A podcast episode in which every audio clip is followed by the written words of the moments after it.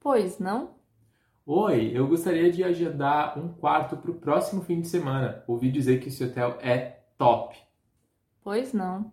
Já vou reservar para o senhor. E que bom saber que o senhor ouviu falar bem do nosso hotel.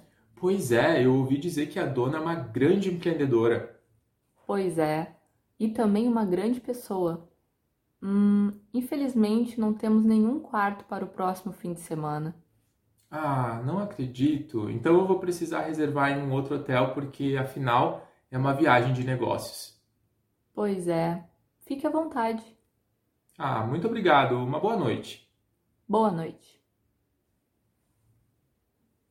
Olá, seja muito bem-vindo e seja muito bem-vinda a mais um episódio do Papo Vai. O meu nome é Walter e hoje eu vou ajudar você a entender aquelas frases e expressões que você não consegue traduzir tão facilmente para o seu idioma. Vem comigo porque a partir desse vídeo você vai entender muito mais facilmente as conversas com falantes nativos de português.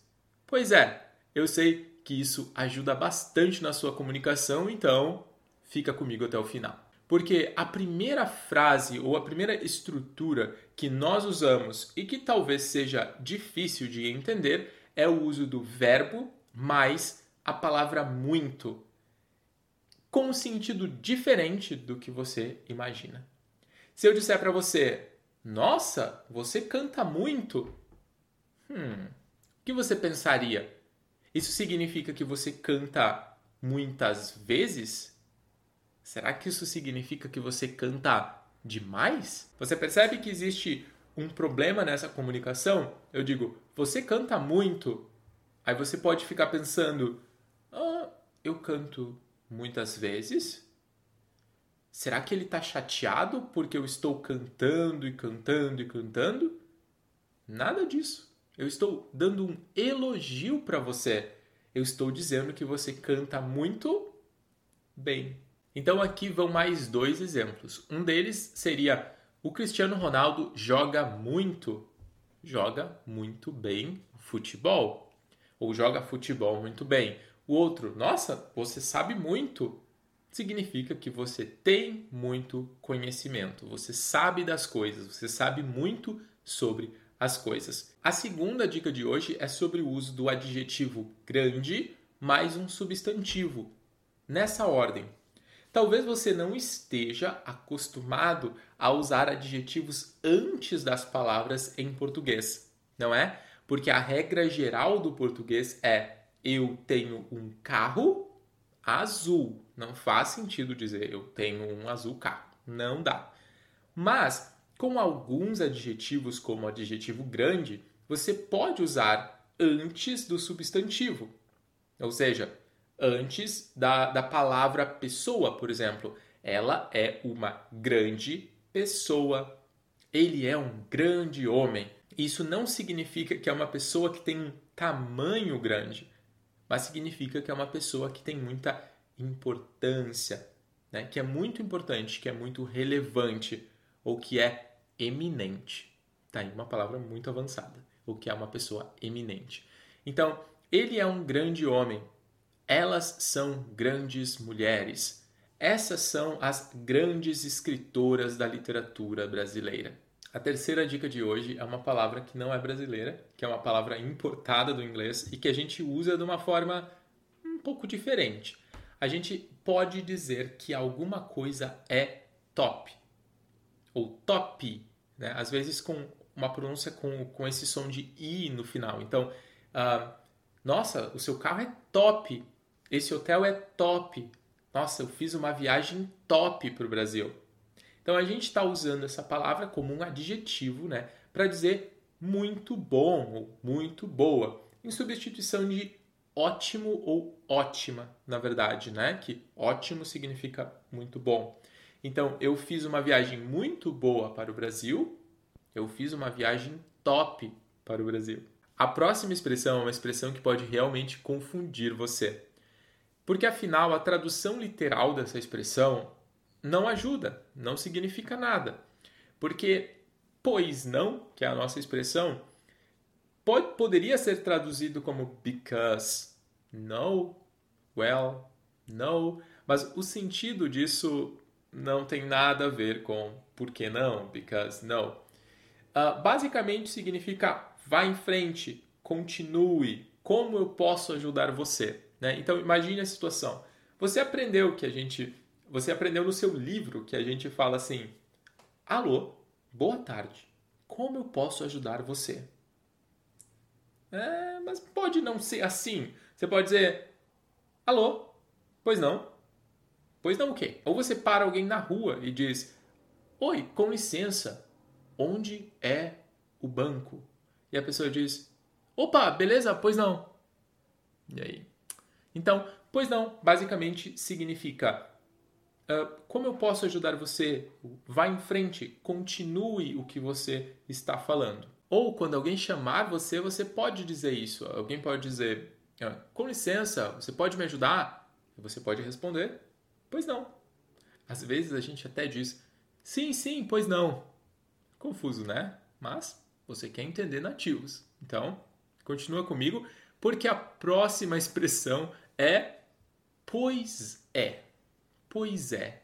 Né? Mas é normalmente falado pois é. Pois é.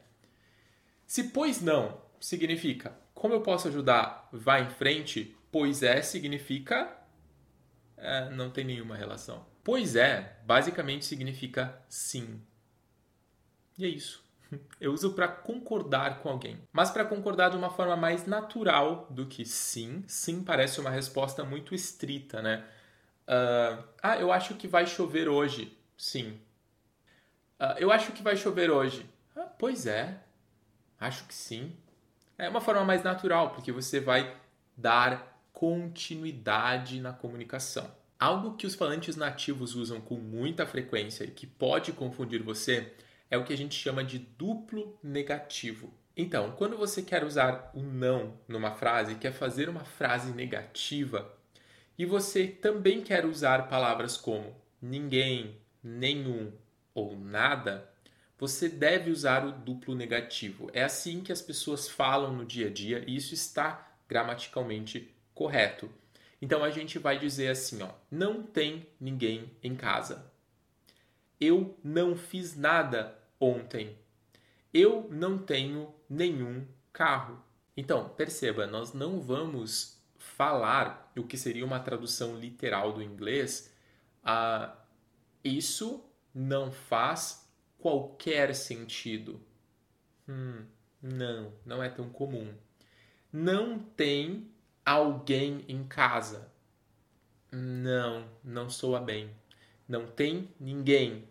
Não faz nenhum. Apenas um detalhe importante. Quando você usa as palavras ninguém e nenhum como sujeitos, ou seja, começando a frase, você não precisa usar a palavra não. Então você vai usar a estrutura ninguém está em casa. Nenhum desses objetos é azul ok? a concordância, aliás, do verbo com o sujeito é singular, né? Então, ninguém está em casa, nenhum desses objetos é azul. Por quê? Nenhum é, ninguém está. Mas você não usa duplo negativo nesse caso. Essas expressões são legais, né? Eu realmente adoro ensinar expressões, principalmente aquelas que são difíceis de traduzir. E eu aposto que você quer aprender mais uma, né?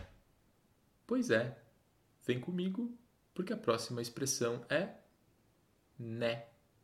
Né? Né? Né? Então, você já deve ter percebido que pelo meu, pela minha atuação aqui, eu quero dizer que a expressão, né, ou a contração, né, muda de acordo com a expressão, com a intensidade que você usa na frase. Basicamente, a palavra né é uma contração, né, uma redução das palavras não é. Você vem amanhã, né?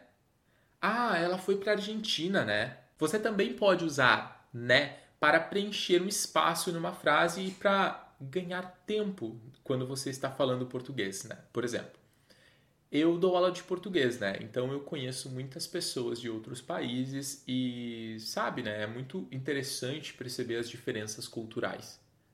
Eu falei rápido de propósito, para você perceber onde eu estou colocando a palavra né, basicamente para ganhar mais tempo na minha expressão, né? Né? Né? Muito sutil, muito sutil. Isso dá mais naturalidade e você vai acabar falando de uma forma mais uh, semelhante aos nativos, né? Só cuidado, não use isso demais, né? No mais, muito obrigado pela sua atenção até aqui. Até o próximo episódio e valeu!